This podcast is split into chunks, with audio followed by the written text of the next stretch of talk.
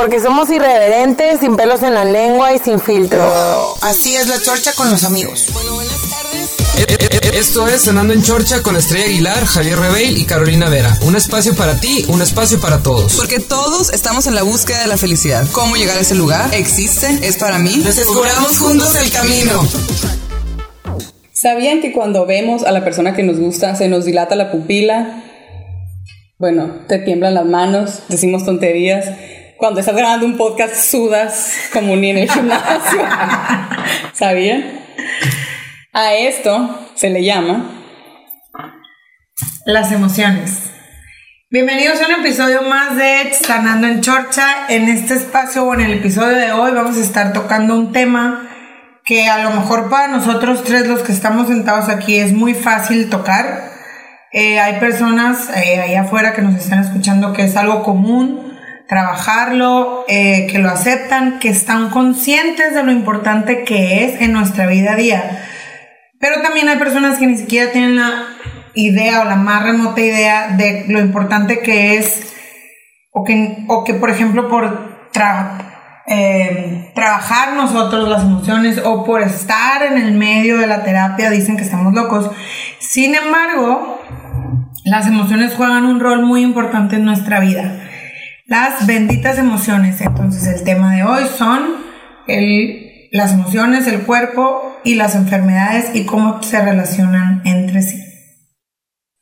Y cada vez hay más libros y lo hemos visto, por ejemplo, en mi caso, en el de los cuatro acuerdos, en de la maestría del amor, tú nos comentaste otro estrella, es para el, en cuanto a las emociones, el, el, eh, el documental de Hill, ah, en Netflix, Netflix sí. o sea, hay más información al respecto de, cómo las emociones, bueno, cómo las enfermedades son mensajes que tu cuerpo te está mandando. En mi caso hace, y lo voy a compartir muy brevemente, pues lo comentamos la vez anterior, que supe que eran ataques de pánico, sentía taquicardia, me faltaba el aire y tal, pero esos eran como cosas inexistentes. Pero llegó un punto en el que yo no me atendí a eso y me empezaron a salir unas ampollitas en los pies, en la planta del pie. Entonces iba con fui con el podólogo, análisis tal, y no había nada. Pero me seguían saliendo las ampollitas y me molestaba. Entonces cada semana iba, bisturí, eh, con ácido y las quemaban. ¿no? Pero me salían más y me salían más y decía, ¿qué pasa? Y en eso fue cuando justamente yo creo que iba en una declive de estrés muy, muy intenso, tenía muchísimo trabajo en ese tiempo. Todavía. por si lo escuché el jefe. Sí, por si mi jefe llega a ver esto. Todavía tengo mucho trabajo, pero ya no me estreso. O sea, y, y es en serio. Y bueno, fui a terapia y fui tres veces por semana el primer mes y lloraba, lloraba, lloraba. Y al mes de repente veo, me veo el pie, nada. Ni una ampollita me veía. Y dije yo como magia, o sea, ahí me quedó claro que mi cuerpo, lo que yo no estaba diciendo, lo que yo no estaba externando por no lastimar a otras personas, estaba saliendo por mi planta de los pies.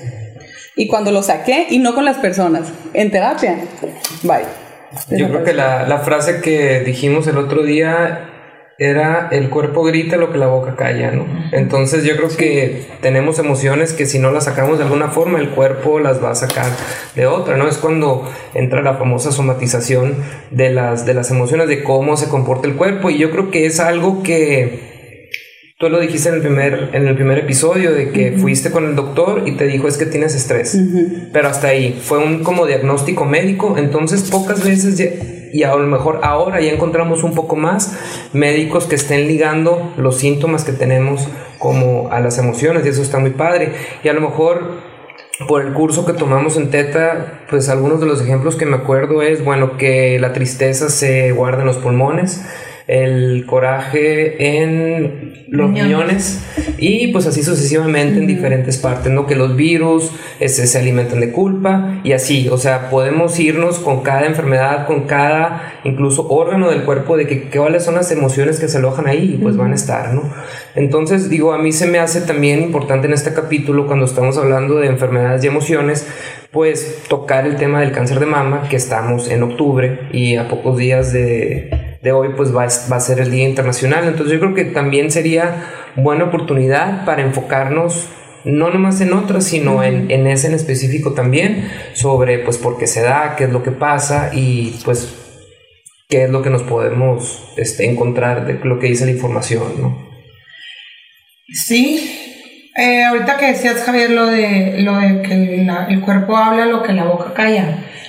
es totalmente cierto y lo más eh, complicado, creo yo, o en mi trabajo me ha tocado el que la gente no te cree, o sea, que la gente no, no le da el crédito a la emoción. eh, que una gastritis puede ser porque tenías mucho estrés, porque estabas muy enojado y no lo dijiste, no lo sacaste, no fuiste, le pegaste a la pared con un chipote chillón para sacarlo, ¿no?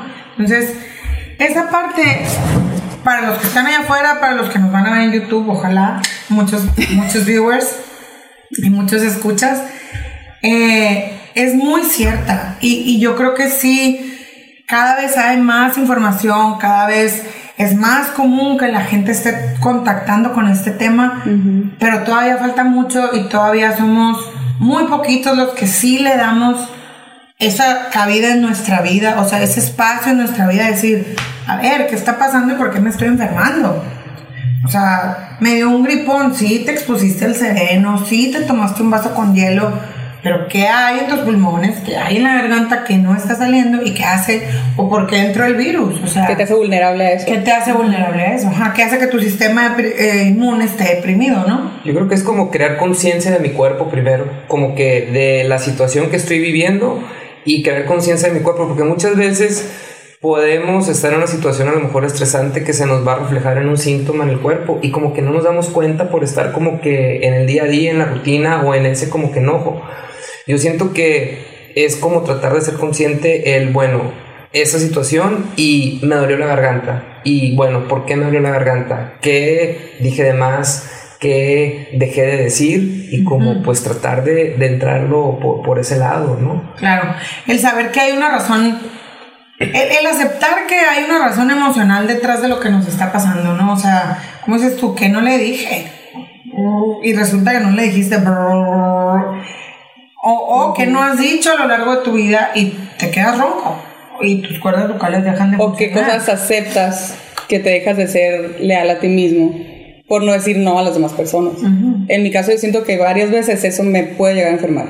Porque nos educan a decir, si te dan un regalo, no vayas a decir que no te gustó. O sea, tienes que, "Mm". si te dan algo de comer, tú, o sea, siempre tienes que, que guardar lo que realmente opinas. ¿Por qué? Porque por educación puedes lastimar a otras personas. Entonces, a lo mejor algunos lo llevamos tan al extremo que nos dejamos de ser fieles a nosotros mismos por cuidar los sentimientos de los demás. Y- La somatización o, o- o el cuerpo va a gritar, por ejemplo, este, no quieres ir a una fiesta, te puedes dar, te puede dar gripa, te puede dar migraña, algo que te impida ir a la fiesta. ¿Por qué? Porque el cuerpo va a obedecer a tus emociones. Y tus emociones son las que mandan. Entonces el cuerpo dice, es que esta no quiere ir, pues mejor le da diarrea y no va a la fiesta. Te va a ayudar. A mí me tocó en el, un curso que estuve durante un año. Al final, en el último examen, ya para graduarnos, que era un examen como más práctico, ¿no? No era, no era teórico, pues no era de exponer un punto.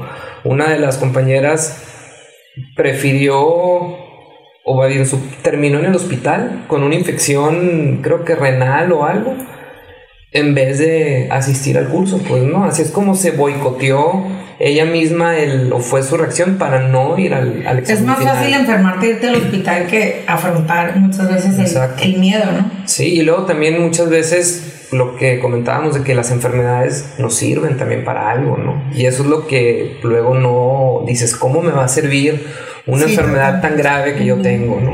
Yo creo que cuando empezamos a hablar de, de emociones y cuando le dices a la persona, porque me ha pasado muchas veces verles las caras cuando le digo, bueno, las enfermedades nos sirven, te hacen cara de que, ¿cómo? ¿Que se fumó? O sea, ¿de qué está hablando? Sí, las enfermedades nos sirven, por ejemplo, en el caso de tu compañera, fue más fácil una infección que irse a parar al, al estrado donde tenían que exponer. Yo te puedo decir que yo, estrella, me pasó, me quedé sin voz, muda, muda, muda. Tenía que hablar con una persona y decirle algo que era importante. Me quedé muda, muda de- No hablaba, yo fui a terapia, yo, "Ay, bueno, Dios, es que estrella, tienes que hablar las cosas, guau, guau". Y yo así luego, oye, ¿me puedes ayudar a trabajarme? Fíjate, pues es que dice que, o sea, tu garganta tiene muchas palabras, ¿verdad? Sí, decían, ya estoy harta, que me están diciendo que tengo que hablar, pues, ¿no? El día que decidí agarrar el teléfono decirle a esta persona, oye, mira, así es asa, me volvió la voz y no es broma, ni les estoy echando mentiras, así fue. Duré una semana muda, porque pues me daba miedo tomar, agarrar el teléfono y decir, oye, ¿qué crees? No, pero, pero así pasa, el cuerpo te obedece, el cuerpo está diseñado de una manera en que va a obedecer al- a los pensamientos, va a obedecer a las emociones, ya como dices tú, lo que te han dicho y te han educado, y- o por no lastimar, o el qué dirán, o el quedar bien, eso ya es como parte externa, pues, ¿no? el, el- aquí entra el famoso inconsciente. Claro. Yo me acuerdo cuando estaba en la carrera, terminaban exámenes finales, siempre me enfermaba. Y decían, ah, es que se te bajaron las defensas, es que te estresaste mucho, pero al final de cuentas el estrés que es, pues son emociones que vivimos altos y bajos. Entonces digo, claro que eso pasa y en cuanto, digamos, te desocupas, ¡pum!, te cae el piano. Como Suel- me gusta como decir. Se cae el piano. bueno, te dicen, soltaste el cuerpo. Sí, ajá. Y el, como dicen, Como que algunos, permitiste que todo se viniera, pues, Pero ¿no? entonces, por ejemplo, ahorita, este, digo, y parece epidemia, y ya todos tenemos, nunca he sabido bien cómo es el de los 7 grados de quién sabe qué, pero Los ahorita, eslabones. ah, tenemos un eslabón al cáncer. O sea, todos tenemos una persona, un amigo, un familiar, un, que tiene cáncer o falleció de cáncer. O, ¿Por qué ahorita hay tanto cáncer? Yo creo que más que nunca en la historia, o no sé si antes no se diagnosticaba o hay más estrella. Pero como lo estamos viendo, Javier, estamos en el mes del, del cáncer y no sé cuándo en unos días va a ser, comentamos lo del cáncer de mama, tengo Sí. entendido. Pero porque ahora es tanto estrella, o sea, ¿qué hace que eh, tengamos tantas probabilidades de eso? Mira, no soy oncóloga ni soy doctora, pero te puedo decir desde la parte que a mí me toca trabajar, que son las emociones. Cada vez, como decía Javier el episodio pasado, vivimos más rápido. Uno, estamos acostumbrados que todo sea en express. La vida va, va en friega. Entonces, no nos detenemos a ver qué es lo que está pasando en mi entorno. En el cáncer en específico, hay algo que lo distingue, a la hora de trabajar las emociones, hay algo que lo distingue del resto. Te tienes que ir siete años, hasta siete años atrás, en la vida de la persona que lo está padeciendo.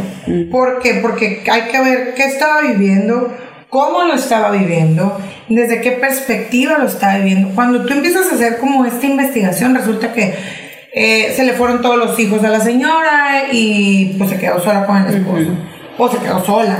Eh, tuvo que vender su casa. No sé, empiezan como a surgir estas situaciones que a lo mejor son normales o del día a día, entre comillas, pero que te causan una emoción, que te causan algo en el cuerpo.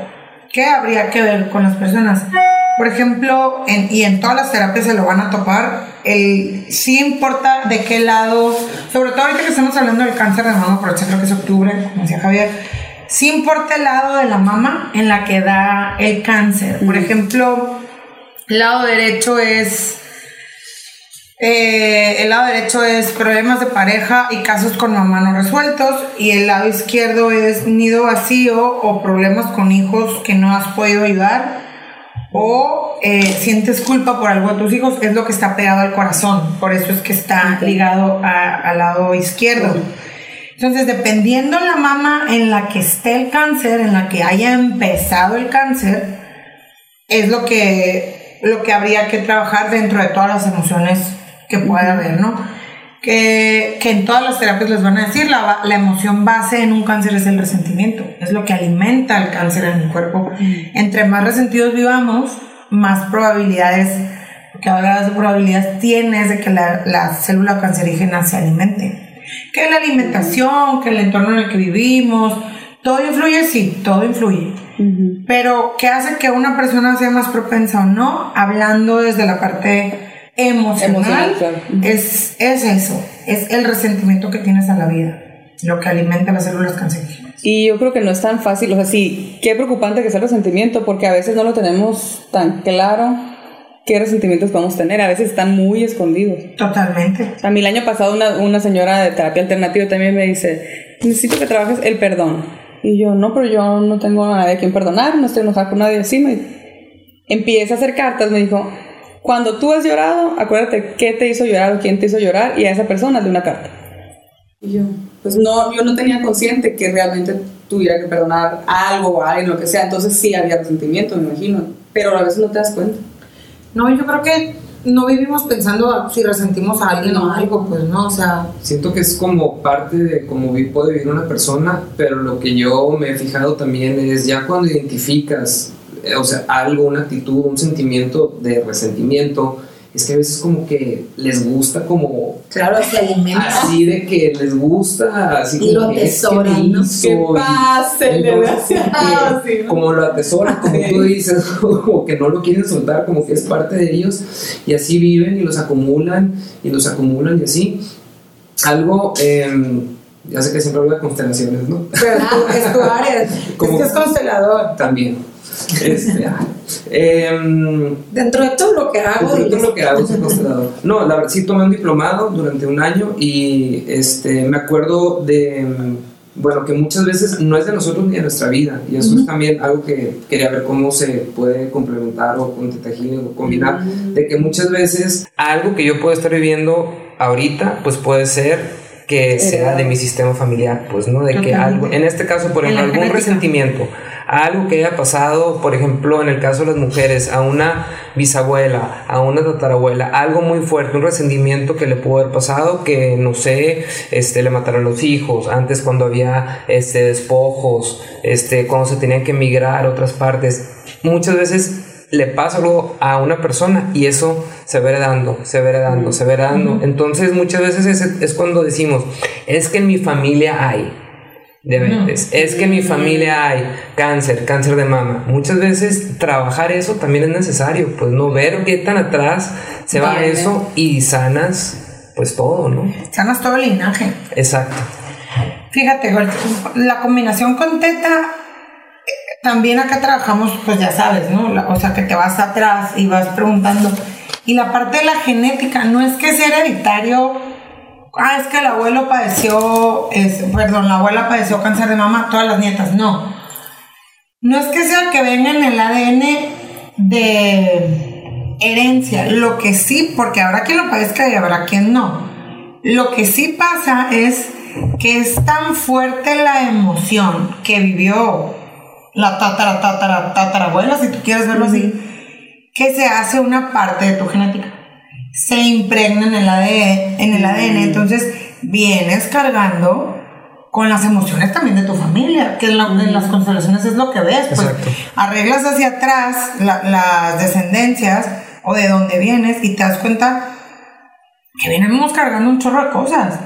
Y el resentimiento es una de las emociones que desafortunadamente eh, pues está más presente en la vida de los seres humanos. O sea, es una de las emociones que más, en la que más tenemos que trabajar en limpiar, en deshacernos de esa emoción, el resentirnos de nosotros. O sea, yo creo que más de resentir al vecino, para poder resentir al vecino tiene que haber un resentimiento adentro y ese viene de ti. O sea, cómo vives contigo, y voy a hacer mucho énfasis, yo creo que en todos los episodios eso es cómo te tratas a ti, porque de ahí parte cómo vives la vida. Entonces, si resientes el escritorio porque te golpeaste todo el dedo chiquito, hay algo adentro hacia ti, pero multiplícalo hacia afuera, pues, ¿no? Entonces, yo creo que por eso es que ahorita hay más cáncer que nunca. O sea, se nos ha olvidado la parte básica que somos nosotros. Pues el consumismo nos hizo voltear a ver hacia afuera y cada día el ser humano está más consciente que hay que voltear hacia adentro, pero estamos muy verdes en el camino. Yo creo que Por ahí va. la razón. Yo sí. ah. Yo creo que el mismo mundo todo nos va a ir empujando a, a forzosamente voltear hacia adentro. pues, Sí, ¿no? ponte pilas, ¿no? Porque te quedas atrás. O sea, ¿no? alguna crisis, algo que te va a mover, como ya lo he comentado antes, a decir, bueno, a trabajarme, pues, ¿no? Y empezar a, a escarbarle, a moverme y a sacar todo eso. Yo creo que es parte de lo que, pues, mucha gente ahorita anda en la búsqueda, pues, ¿no? Sí. Y como ya hemos dicho, hay diferentes tipos de, de terapia que podemos recibir, pero yo creo que es algo muy actual de esa necesidad de, de, pues, de apoyo emocional que el materialismo o las cosas, pues, simplemente nunca nos van a llenar, ¿no? Exacto. Yo creo que lo material es una felicidad em- efímera, ¿no? Te compraste lo que estamos haciendo, la bolsa que me gusta, te la compras y dices, ay, qué padre, pero pues, ay, pues sí está bien padre, pero no es la felicidad real, pues está, está un ratito. Y yo creo que el- en este caso, por ejemplo, nos tocó a principios de año tomar el de anatomía intuitiva de Healing. Creo que lo mejor, lo óptimo es trabajar las emociones, o sea, de raíz, de fondo, cuando estamos sanos. Porque, digo, incluso a lo que iba es, lo trabajamos a principios de año y me tocó enfermarme, no sé, a mediados de año. Y cuando estás metido en la enfermedad es más difícil Claro. decir, ah, a ver, aquí voy a trabajar mi emoción, es súper difícil. Aunque ya uno tiene las herramientas para hacerlo, estando ya ahí, pues qué padre que pudiéramos mejor prevenir. Como ya, como dicen los doctores, o sea, mejor prevén las enfermedades en la medida de lo posible y es en el día a día, sin necesidad de esperarnos a estar enfermos, pues ir trabajando las emociones, pero profundamente. Sí, claro, si, tra- si todos todas las personas trabajamos nuestras emociones, yo creo que no habría enfermo, ¿no? Y es, y es que sí ayuda. O sea, yo, por ejemplo, hoy puedo decir que me enfermo mucho menos que hace 10 años. O sea, antes me daba alergia, subía mucho del estómago, eh, me daban resfriados así súper fuertes.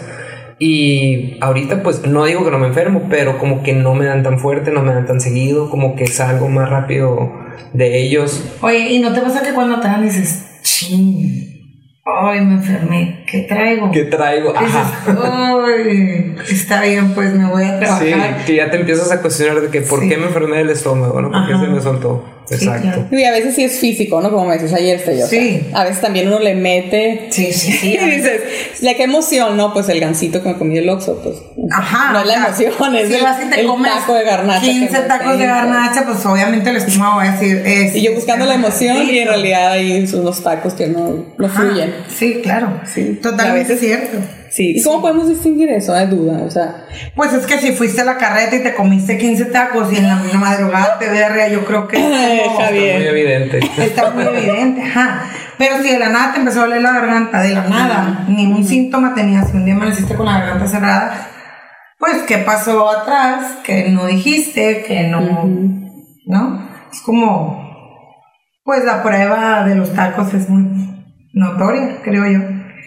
Bueno, nos gustaría compartir con ustedes unos, una información que aquí nuestra chica Fax, Carolina, nos encontró referente al cáncer de mama que la verdad están impactantes, por eso es que se los queremos compartir. Es la primera causa de muerte en la mujer mexicana el cáncer de mama. A nivel mundial se estima que cada año se detectan 1.38 millones de casos. Hay 458 mil decesos al año por cáncer de mama a nivel mundial. 15 mexicanas mueren al día a causa del cáncer de mama. Cada 30 segundos se, se diagnostica perdón, un caso en el mundo y una de cada ocho mujeres tiene o va a desarrollar esta enfermedad. Ayer que lo que nos lo que nos lo porque nos juntamos de repente a planear los guiones aunque no parezca y No parezca que no sabemos qué estamos No crean diciendo. que no nos preparamos y no nos organizamos. ¿no? Esto es ya preparado. Imagínense. Eh, cuando nos dio estos facts fue como que, ¿cómo? O sea, ya que te pones a investigar, dices, a la madre, si hay mucho, muchísimo. Sí. O Digo, sea, estás en el café con 10 amigas, pues ahí ya da una, dicen las estadísticas, que le puede dar cáncer de mama. Así lo puedes ver. A mí lo que me llamó la atención de lo que contraste, Caro, es lo que decía de que no se puede prevenir. Ajá. Eso me llamó mucho la atención de que no hay manera de prevenirlo. Eso según la información que encontramos, ¿no? Yo creo que hablando de la parte médica, no hay un síntoma, ¿no? O sea, como que te sientes mal ya que lo tienes. Y a veces hay quienes ni se sienten mal, ¿no? Como que. Sí, ay, porque se la gripa puedes random. vacunar, ¿no? Hay ciertas Por enfermedades influenza, ajá. ajá, que te puedes vacunar, que puedes a lo mejor no hacer ciertas cosas, no fumar, no cosas así, pero el cáncer de mama, Sí, exacto. Como que. Yo creo que el secreto es la detección a tiempo, ¿no? Sí, yo creo, como dicen los doctores, un cáncer de mama detectado a tiempo tienes muchísimas posibilidades de sanar. Sobre, y luego si te plantas y dices, bueno, voy a trabajar la parte emocional. Pero si te dicen, oye, no hay una prevención como tal, hablando oncológicamente, médicamente, pues entonces trabaja las emociones. Y aquí lo importante de trabajarlas es que puedo tener el síntoma y me dio la, la enfermedad. Tengo las emociones que están ligadas a recibo tratamiento médico, cirugía, lo que sea, sano, pero las emociones ahí siguen y es posible que esas emociones hagan que el cáncer Vuelva, claro. vuelva. Entonces es la importancia de, pues, de trabajarnos, de limpiarnos, de estar como que checando de dónde viene, ¿no? Es lo importante. Sí, exacto. Y más o la menos raíz, ¿no? puede ser estrella que, que, y se me ocurre eso ahorita, que yo también, mis emociones vengan de mis pensamientos negativos, digamos. Sí. O sea, porque sí somos muy negativos, o sea, Sí, yo creo que la mayoría de la gente vivimos viendo lo malo o lo que no tenemos en el día a día, en el, ay, no tengo el cuerpazo, o ay, no tengo dinero, o ay, no qué calor, qué tráfico. Ajá, qué calor, qué tráfico, qué bárbaro. Pero no ves las cositas buenas que sí tienes en la vida. Entonces se va haciendo un hábito negativo, de vivir en lo negativo. Y las células se empiezan a comportar de manera negativa. Es donde entra el resentimiento, el coraje, la tristeza. Se alimentan de, y como dice Javier, lo atesoran. O sea, es como my precious del, del COVID, pues, ¿no? Se lo compran tanto que quitárselos está difícil es mucho hacer conciencia de nosotros y cuando, por ejemplo, cuando vayan a terapia, la terapia que sea, porque salen la que sea, bueno, a excepción de las constelaciones, porque ahí va más para, para la parte familiar, ¿no? O sea, va más general, li- que todo va ligado al, al sistema al familiar sistema casi familiar. siempre. Te van a decir que hay que trabajar el inconsciente. El 90% de lo que somos es el inconsciente y el 10% es el consciente. Entonces, si el que manda es tu inconsciente, al que tengo que trabajar es a ese. Y ahí es donde se guardan estas partes, esta parte que tú dices, los pensamientos negativos, las emociones negativas. Pensar negativo, si tú piensas, ay, va a llover, inmediatamente tienes una reacción emocional. Uy, va a no va a poder hacer ejercicio. A mí no me causaría conflicto, ¿no? Pero hay a quien le causa, uy, va a llover no va a poder correr. Y se enojan. Y no está lloviendo, a lo mejor se nublado, pero a lo mejor no cae un agua, pero ya se enojaron. Y la emoción ahí quedó. Entonces, está ligado lo que piensas con lo que sientes totalmente. Sí. Y, y el ejercicio que nos hiciste en alguno de los, de los talleres de cada vez que tuviéramos un pensamiento negativo, hiciéramos el cancelado, cancelado, cancelado. Los primeros días yo parecía loca, o sea, que o sea, mi hermano se reía de mí porque cancelado. Y mi hermano me decía, confirmado, confirmado. Y yo, "Ay, no, me trabo. Pero era demasiados. Pero no, me, no lo procesé y no, lo, no me cayó el 20, todos los pensamientos negativos. Hasta que empecé a decir, y era ah, sin parar. Y, y ya me hice el hábito de tratar de, a ver, no, sin necesidad de decirlo tantas veces, pero es, ok, no.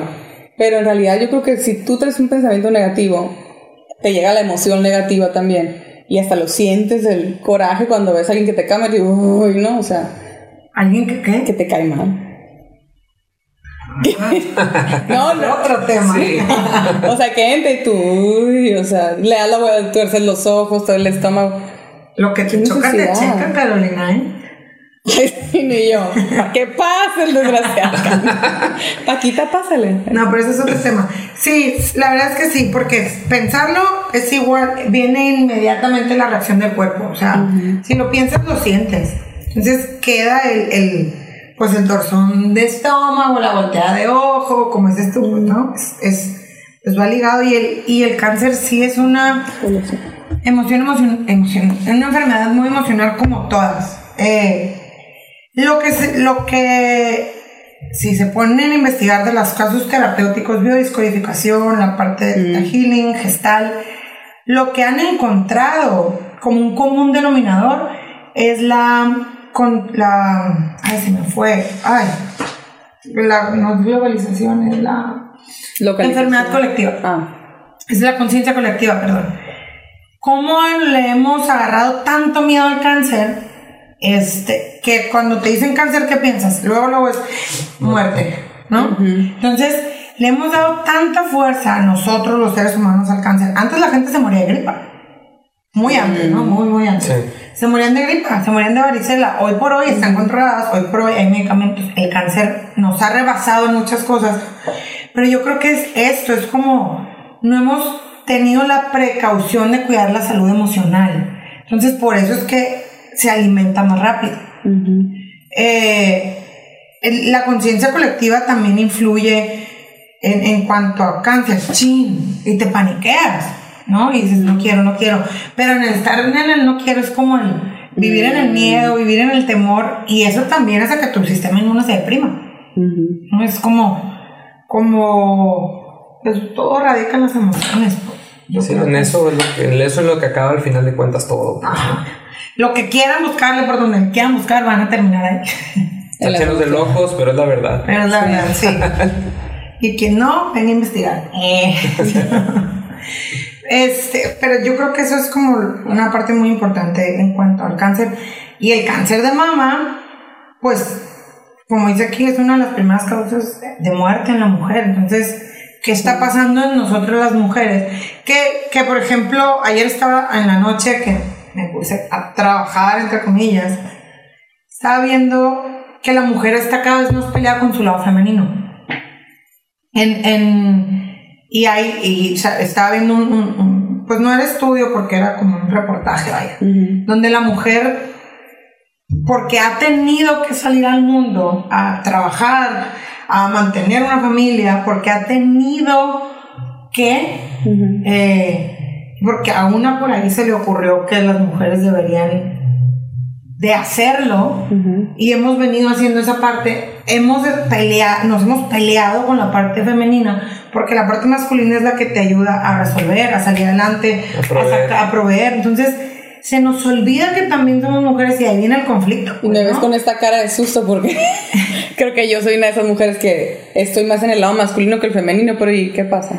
Se puede equilibrar, puedes, o sea, puedes hacer, proveer. ¿Pero eso te, te enferma eso o cómo? No es que te enferme, te hace que te pelees con tu parte femenina. Y si tú no te equilibras con tu parte masculina y femenina, porque lo puedes tener en equilibrio, puedes trabajar, pero aceptar tu parte que soy mujer. Y puedo mantener una familia, pero soy mujer. Entonces, a muchas personas lo que, lo que les pasa, que decía en este reportaje era, se olvidan de que son mujeres y casi, casi se, se hacen, o sea, toman el rol de, de hombre, no, no que se vuelvan hombres, no, sino domina su parte masculina y entonces la parte femenina se enferma. Ey, acuérdate que aquí estoy, ¿qué pasa? Las mamás te distinguen de los hombres. Entonces se viene. Ahí se hace notar. Ajá. Era un, es un reportaje de biodisco- biodescodificación lo que estaba viendo. Y yo de que, ah, Estaría padre luego tener un invitado de ese tema, ¿no? ay, sí, porque yo no lo entiendo. Sí, no, no, que nos. Que nos O dos. explique. O dos. Dos Para que-. Si alguien aquí se dedica a biodescodificación, contáctenos. Y ese alguien ya sabes quién eres. ya sabemos quién es. Bueno, yo ya sé quién eres. Ah, bueno. Ah, ok. Luego- Y luego los nos dos de- dices. Ah, perdón. perdón. Este, sí, sí, nos encantaría tenerlos aquí. Oigan, y para cerrar el, el tema de hoy, ¿qué podemos dar como... O a lo mejor todas las terapias sirven, o sea, para cerrar a lo mejor digamos, sí, las emociones llevan a las enfermedades.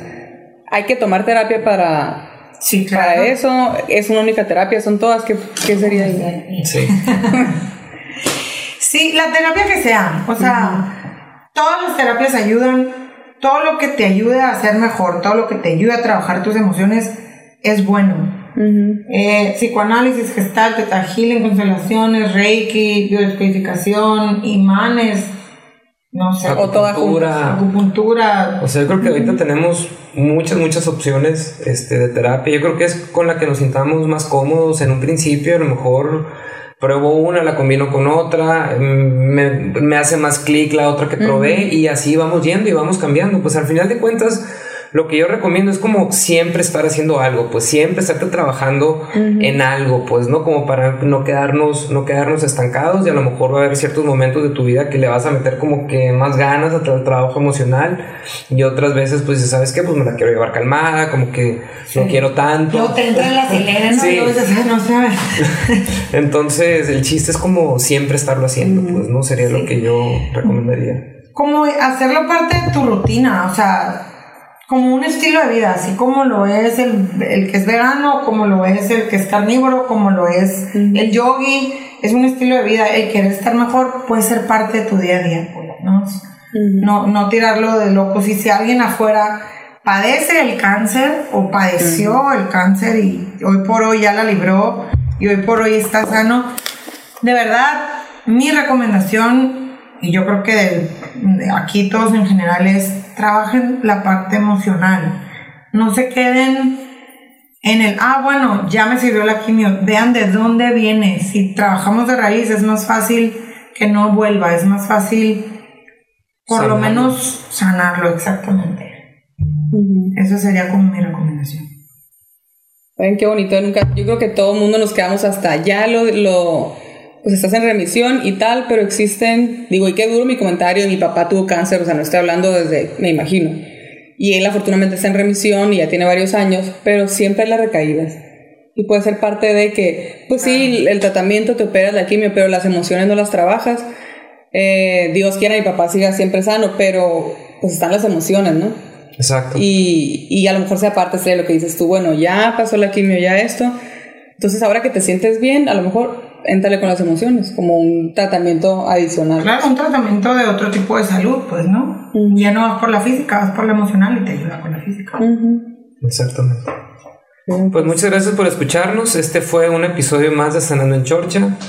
Vean nuestro Instagram, Sanando en Chorcha. Denos like, síganos. Tenemos nuestro canal de YouTube y nuestro podcast en Spotify. Muchas Muchísimas gracias. gracias. Porque somos irreverentes, sin pelos en la lengua y sin filtro. Así es la chorcha con los amigos. Esto es Sanando en Chorcha con Estrella Aguilar, Javier Rebeil y Carolina Vera. Un espacio para ti, un espacio para todos. Porque todos estamos en la búsqueda de la felicidad. ¿Cómo llegar a ese lugar? ¿Existe? ¿Es para mí? Descubramos juntos el camino.